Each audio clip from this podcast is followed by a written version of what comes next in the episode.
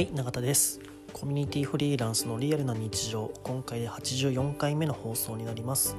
この放送はコミュニティフリーランスとして活動している私永田の日々の話やコミュニティに関するお話をする番組です。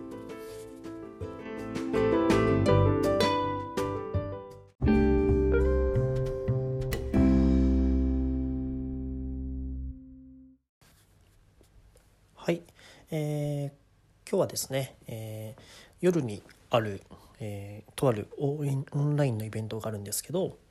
えー、それを僕は今回はゲストとしてお話しすることになっております。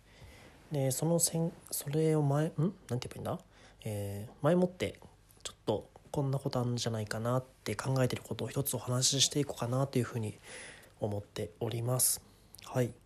でそのオンラインイベントはですね、まあ、こういうコロナの状況を受けて、まあ、僕らのその、まあ、オンラインのコミュニティも含めて、えー、コミュニティはどういう価値をね発揮をしていけばいいのかとか、えー、そういう未来をどうするかみたいな話をしていこうと思っております。でその中でですね僕が一つ、え、話したいなと思っていることとしては、えー、本当にこういうコロナの状況を受けて改めてコミュニティは大事にしなきゃいけないなっていうのは思っているんですけどもう少し具体的に言うと それこそ小さな経済圏で経済を回すことによって今のこの環境をなんとかしのぐというか落ち着くまで耐えていけるんじゃないかっていうのが一つヒントがあるのかなっていうふうに思ってるんですね。でこれまではすごい、えー、例えばその電車も自由に乗って、えー、自分の好きな場所で、えー、例えば買い物したりもそうですし、えー、自分の時間を使うっていうことが 当たり前とされてきたんですけど今その交通手段がどんどん、えー、なくなっていると。で なるべく自宅にもいてくださいねというふうに言われおそらくその買い物とかもですね、えー、地元のスーパーとか、まあ、そういったところで買っていらっしゃる方がほとんどなんじゃないかなというふうに思います。もしかしたらネットショッピングっていう手もありますけど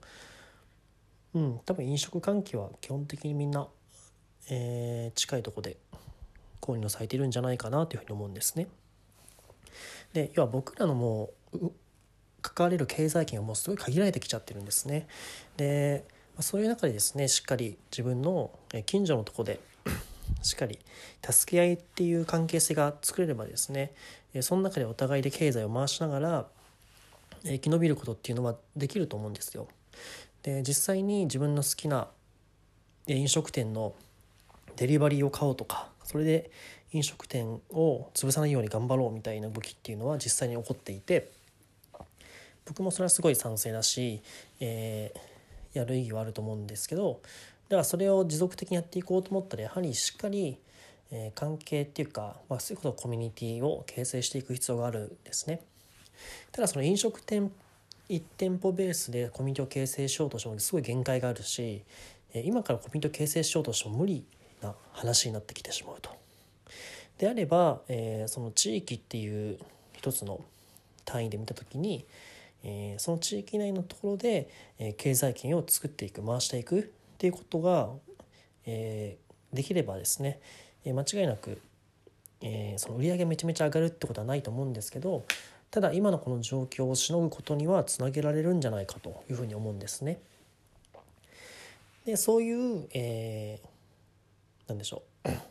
小さな経済圏を回していこうみたいな思った時にただそれはまあまあその通りだねっていうふうに思ってくださる方多いと思うんですけどじゃあ実際それをどう実現していくのかって話になった時に、まあ、これがすごい非常に難しいというかネックなポイントだと思っていて要は誰かがやっぱ旗振り旗振り役をしないとやっぱすごい厳しいと思うんですよね。でなんとなくもちろん、えー、自然と皆さんそういう行動に出るにしろやっぱ意識としてしっかりお互いを一つの経済一つの経済圏にいるっていうことを認識し合うことが一つポイントなのかなと思っていて今はねやっぱどうしても自分自身のことで精一杯っていう方がやっぱ多いと思うんですけど、えー、そうじゃない、えー、ちょっとねこのと本当に半径 1, 1キロ圏内とかで、えー、支え合うみたいな関係性が本当に大事なんじゃないかなと思っています。それこそねちょっと前あのいわゆる村社会みたいなものを取り戻すところは必要なんだと思うんですよね。でそれこそご近所付き合いみたいな話も含めて、えー、もっともっとローカルに、えー、手に届く範囲のつながりを作っていく必要があるなと思います。で今はその 結構オンラインのねコミュニケーションが発達しているところがあるので、まあ、その部分でうまく活用して、えー、地域がオンラインでつながり、えー、何でしょうね、えー、お互い支え合えるような、えー、小さな経済圏を築けるような状況が作れれば本当に、えー、うんうまくいくケースも出てくるのではないかなっていうふうに思っています。まあ、今のは本当に、えー、理論上の話ではあるので、まあ、実際じゃあ実現してるとかあるのかって言われるとまだまだ僕の耳には届いてはいないんですけどでもそういう意識をですねしっかり持つっていうことがすごい、えー、一つもしかしたらこのコロナ時代を生きていくための、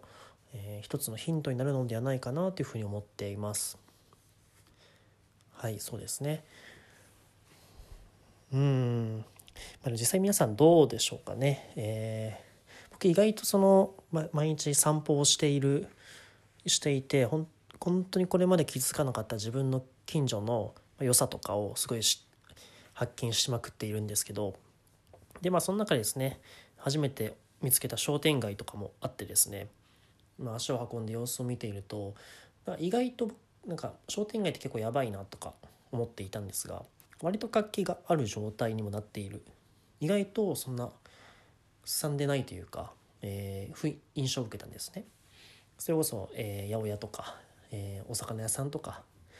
まあ、中にはスーパーとかもありますし、まあ、いろんなお店があるんですけど、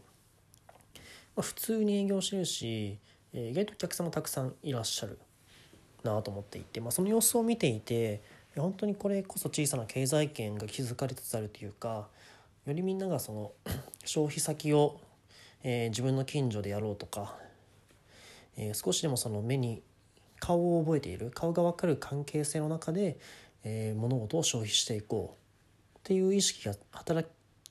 皆さんの中で少しずつ働いているんだろうなっていうふうに感じました。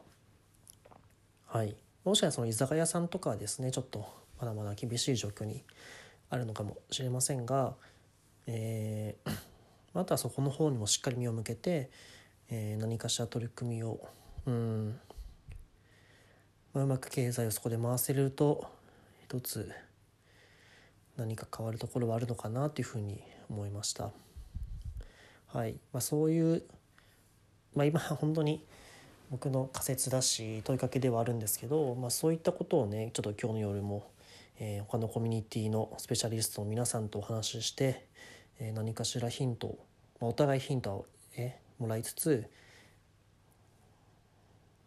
えー、何でしょうね、まあ、僕らがそのやるこの社会に対して貢献できることを模索できたらすごいいいなっていうふうに思ってます。はい多分まだ、えー、参加申し込みを受け付けていると思うのでちょっと興味ある方はね是非僕の Twitter とかで流すイベントページ流しているので是非ご覧になっていただいて参加してもらえると嬉しいなというふうに思っております。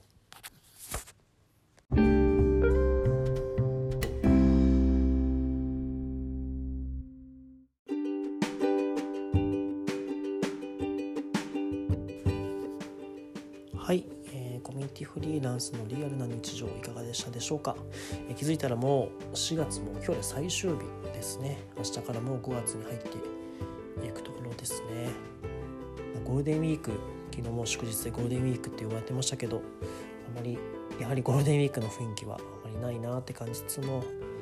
逆にですねなんかこのいう状況だからこそなんか今の今自分に対してもっともっと時間使えるなっていう意識もちょっと昨日結構芽生えてきていて、えー、やろうやろうと思っていたちょっと後回ししていたことをこの連休で、えー、学んでいこうかなというふうにも思っております。はい。はいって感じですね。で、えー、この放送はですね Twitter とか質問箱の方からですね皆さんのご意見とかを承っております。ですのでお気軽にですねなんかこういうことを聞いてみたいとかあれば是非ご連絡いただけると嬉しいなというふうに思っております。はい。では本日も聴いていただきありがとうございました。バイバイ。